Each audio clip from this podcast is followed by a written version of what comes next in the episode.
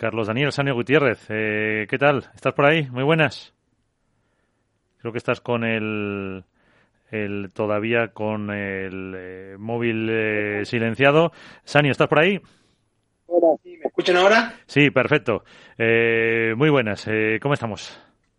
¿Qué tal? Buenos días, ¿cómo están? Muy bien, pues aquí con eh, te repaso el, la alineación de lujo que me acompaña, Nacho Padelazo, Alberto Botedeas, eh, Iván Hernández Contrapared y Álvaro López de Padel Spain. Alguno de ellos los has visto esta eh, mañana en esa presentación de la SG Black Limited Edition. Eh, tu nueva pala, supongo que contento por esa nueva etapa. Sí, la verdad que bueno, estuve con ellos, con alguno de ellos y la verdad que muy contento, muy eh, salió todo muy bien y bueno. Bueno, con, con mucha, con mucha paciencia con ellos, ¿no? sí, bueno, pero eso ya estoy acostumbrado. Pero bueno, pues eh, ahora te ahora te preguntarán por por aquí. Em, eh, lo anunciabas, yo creo que fue antes del verano, si no me equivoco, pues eh, sobre finales de julio, el 20, 20 y algo de julio, ese cambio, ¿qué, ¿qué, te aporta ahora esta, esta nueva marca? hemos encontrado mucho feeling entre ellos y, y yo la verdad que no conocía eh, internamente la marca, siempre de fuera, y la verdad que estoy muy cómodo, estoy muy, muy bien, me tratan muy bien, es una marca que tiene muchísimas ganas, que ya está consolidada en, una de las marcas top. Y bueno, eh, yo intentaré trabajar de la mejor manera, dar mi, sumar mi, mi granito de arena y a ver si podemos tener un, un buen presente y un buen futuro juntos. Eh, el presente y el futuro pasa por Madrid. Eh, ¿Cómo lo afrontáis este torneo? Bueno, eh, la verdad que después del parón que tuvimos, esos 15 días que tuvimos, la verdad que yo considero que no hemos vuelto al nivel que, que traíamos en la mitad de temporada, pero, pero bueno, con ganas de volver a sentir buenas sensaciones, con ganas de volver a competir bien y, con ganas de, estar en instancia final y en este máster que es importante. Pues eh, Alberto y Álvaro los dejo para el final porque eh, han estado contigo. Eh, Nacho García de Padelazo, ahí tienes a, a Sanio. Hola Sanio, ¿qué tal estás? ¿Qué tal? Muy bien. Mira, yo quería aprovechar para preguntarte, porque eres un jugador que cuando, cuando tienes la oportunidad de hablar delante de un micrófono, eres un jugador que dice cosas y cosas muy interesantes que muchas veces eh, no es lo habitual cuando uno termina un partido o un torneo de que muchas veces pone uno el piloto automático, tú sueles dar claves bastante interesantes a quien las quiere escuchar. Y yo quería preguntarte por una de ellas que has repetido a lo largo de esta temporada y que me, y que me ha suscitado mucho interés y es sobre tu compañero Agustín Tapia. Has dicho más de una vez que él eh, tiene potencial para ser número uno, mm, desde luego, el chico es, es, es un, es un, un tornado. Ahora bien, has dicho que debe aprender también de alguna manera, no sé si es el textual o no, a jugar feo, a jugar aquellos malos momentos de un partido en los que uno eh, no es número uno por brillantez, sino por, por, base, ¿no? por consistencia, por saber jugar esos momentos críticos de un partido. Eh, ¿Puedes explicarme un poco esa, esa, ese mensaje que alguna que otra vez has trasladado este año? Eh, sin ir más lejos, te pongo el ejemplo de los número uno. Es fácil. No, no hablo de nosotros, sino de los número uno. Eh, ellos, cuando juegan bien, son muy superiores a todos, pero también se los ha visto pasar malos momentos, perder primero set, pero al final terminan sacando ese plus y ese poquito más que tienen casi contra todas las otras parejas y se hacen fuertes en base a la solidez, al sacrificio, a sufrir, a defender bien, a, dejar todo en cada bola y creo que esa es la clave para ser número uno. No, no, no vas a ser, yo creo que no, no vas a ser número uno siempre jugando perfecto ni, ni siendo infinitamente superior a los demás. Simplemente muchas veces toca agarrarse, toca hacer lo que toca y, y, no hacer más, ¿no? Si hay una pista que no se puede hacer mucho, aprender a sufrir y a sacar lo mejor posible de la situación que estás viviendo en el momento. Y en eso nosotros todavía nos toca aprender. Nosotros es como que todo el tiempo nos gusta gustarnos. Y al final no va de eso, sino de, saber que, el de enfrente tiene mucho mérito, que el de enfrente es igual o mejor que tú y aceptarlo y, luchar cada bola como si fuese la última. Iván. Hola, Sergio, muy buenas noches. Soy Iván, ¿qué tal? Mira, yo quería preguntarte sobre, sobre dos parejas en las cuales más o menos os habéis enfrentado muchísimas veces, ¿no? Eh, os habéis enfrentado a Juan y Ale, eh, ya que creo en, siete semifinales y solo habéis perdido una, fue la de Madrid. Y luego la otra pareja que la que habitualmente os estáis cruzando y que estáis teniendo a lo mejor peores resultados, os cuesta más ganar, es Vela Coello. ¿Con qué, con qué pareja te eh, quieres evitarte enfrentar? Si con Juan y Lebrón, porque a lo mejor en semifinales estáis ganando todas, o con Coello y, Arturo, que os, que os pone quizá en más, en más problemas, os cuesta más ganar, pese a que supuestamente y por ranking sois superiores. ¿Corregirte o no? Sí, claro, corrígeme siempre. Eh, no hemos ganado nunca una semifinal contra Lebrón y Galán. Donde hemos ganado en finales y fue en Cascais. y, fue, y fue la, en Cascais la primera vez que nos ganan en una final, pero en todas las semifinales habían ganado. ganado sí, era al revés, la pregunta era así, porque en Madrid Se, la, se, la, planteé yo a Lebron que, nunca en semifinales eh, eh, ellos os habían ganado, en cambio en finales ya habéis ganado todas. Por eso te digo que, ¿con qué te quedas? Prefieres siempre, obviamente, llegar a la final, ¿no? Quedo con que evidentemente a nivel estadístico hay dos parejas que nos juegan muy bien, una, porque creo que es la mejor del mundo, que es LeBron y Galán, que nos juega muy bien a nosotros y le juega muy bien al, al 99,9% de la humanidad que, tiene una pala en la mano. y la otra, porque creo que tienen un jugador con muchísima experiencia, como es Velateguín, tienen un jugador con muchísimo hambre, como es Coelho, y, y que aparte de tener muchísimo hambre, tiene muy claro, muy claro lo que quiere. Es un chico que yo lo conozco hace años, que he tenido la suerte de compartir muchos años de entrenamiento ahí en Valladolid sé de lo que es capaz, sé de la mentalidad que tiene y sé que, cuando entra a jugar, él, por más que esté el mejor adelante, tiene ganas de ganarle y aparte tiene ganas de demostrar que puede ganarle. Entonces eso es muy peligroso. Y nosotros nos hemos encontrado con una pareja que realmente nos da mucho dolor de cabeza y, más, de los últimos cuatro enfrentamientos solo hemos ganado uno. Está claro que es una pareja que, que nos tiene muy estudiado, que sabe dónde nos hace daño y nosotros de ahora toca trabajar para contrarrestar eso, sin olvidarnos de que podemos perder contra muchos, pero la estadística dice que, los que más nos ganan son Lebron y Galán y Vela Coel. Sí, porque es la primera vez que no llegáis a unas semifinales en todo el año.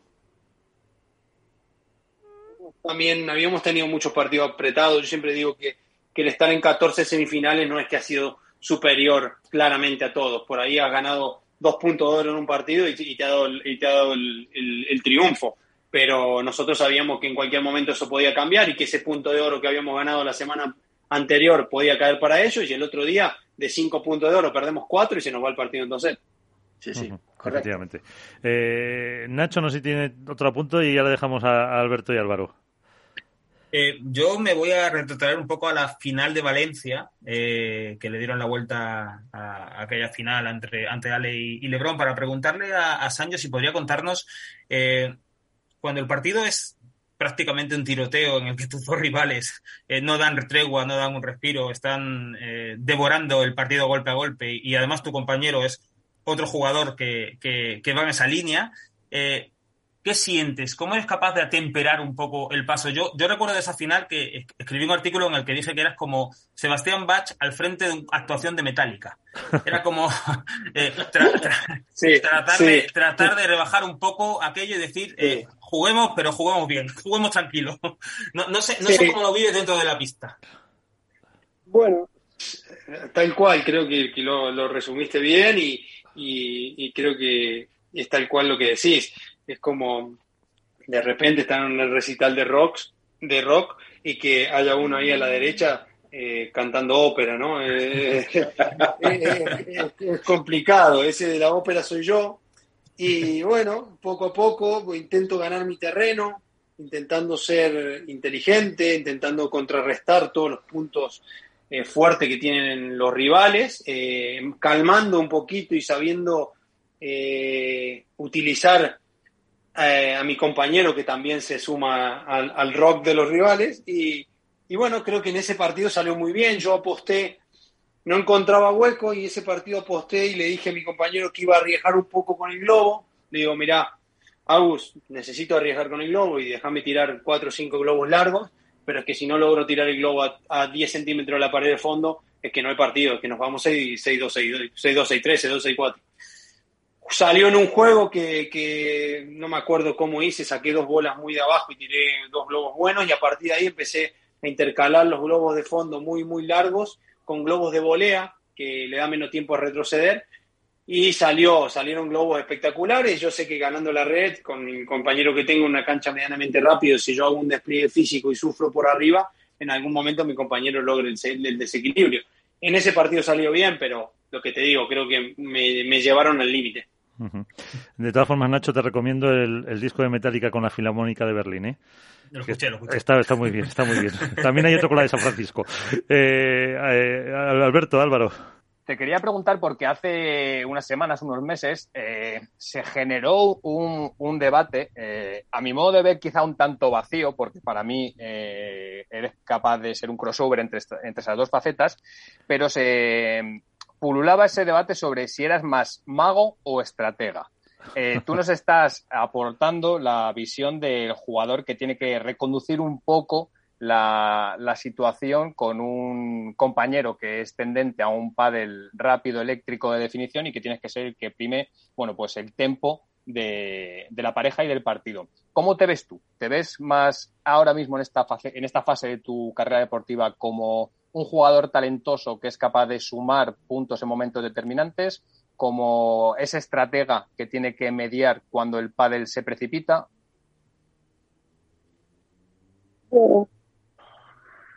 No es fácil la pregunta, pero tendría que, es más una pregunta para, para mi entrenador, pero sí, yo creo que, que por momentos tengo que calmar y, y ser el estratega y tratar de llevar las cosas al límite para que se iguale todo, tanto del lado de los rivales como del lado mío y eso significa que tengo que saber calmar a mi compañero, eh, utilizar sus puntos fuertes y también aportar mi granito de arena en el ataque. Evidentemente, si yo eh, pongo todo en calma, pero no aporto un poquito de, agresividad o de presión sobre el rival, que es arriesgando un poquito, eh, hoy por hoy sería muy difícil estar planteándose ganar, ganar torneos. Creo que por suerte este año he logrado las dos, las dos cosas, ¿no? estar bien físicamente, que eso me ayuda a mantener mucho la red, saber sufrir por arriba, ser agresivo cuando toca y también ser muy táctico, muy estratega y muy, y muy pasivo cuando, cuando tengo que, calmar todo. Sí, yo creo recordar que alguna vez que has entrado con nosotros, que hubo así algún cambio en el partido, eh, dijiste eso, como que habías eh, dado una serie de, pues vamos a decir, de indicaciones, recomendaciones tal y que os habían salido bien. Lo que pasa que tampoco, tampoco nos quisiste dar más detalles por, por eh, no sé si por mm, no desvelarlo o lo que sea, pero sí, sí lo habías reconocido alguna vez, Álvaro. Y despedimos enseguida ya a, Sí, yo, muy rápido, año muy buenas. Em, nada, una preguntita que no te he hecho esta mañana, pero que bueno, que me, que me interesaba conocer. Eh, más o menos en un mes tenemos el Mundial, que no voy a desvelar aquí lo que supone para vosotros los argentinos defender la camiseta. Em, entiendo que a lo mejor en una temporada con tanto viaje, el tener que volver a viajar y demás es un poco contraproducente por sumar también más horas de, de, aviones y demás. Pero un poco quiero saber cómo lo ves tú desde dentro y sobre todo en, un año en el que bueno, habéis cambiado en Argentina los dos, los dos seleccionadores eh, y que van a ser a la vez eh, compañeros pero también rivales, tanto los, los, propios jugadores como los entrenadores o capitanes de la selección. Bueno, creo que, todo cambio puede ser bueno, evidentemente tiene un proceso de adaptación, eso me refiero a, los cambios de capitanes.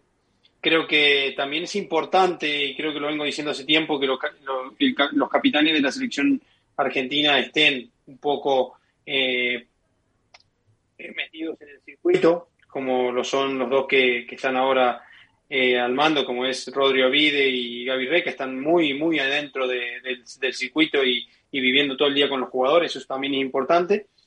Y, bueno, después lo demás es un torneo muy especial. Eh, al final te terminás haciendo equipo con a veces con, con, rivales, ¿no? Es un, torneo bonito porque terminás tirando para el mismo lado del que eh, el 90% del año estás en contra. Entonces es un torneo bonito, creo que, que va a ser un gran evento, siempre representar a nuestra selección o a cualquier selección es de lo más bonito que te puede pasar como deportista. Pues eh, con eso nos quedamos y te veremos en Madrid a ver eh, la pista que os encontráis y, luego eh, si vais ganando otra final más. Así que, Sani Gutiérrez, muchísimas gracias por estar con nosotros. enhorabuena y hasta una próxima que te molestaremos. Gracias a ustedes por estar siempre. Un abrazo para todos.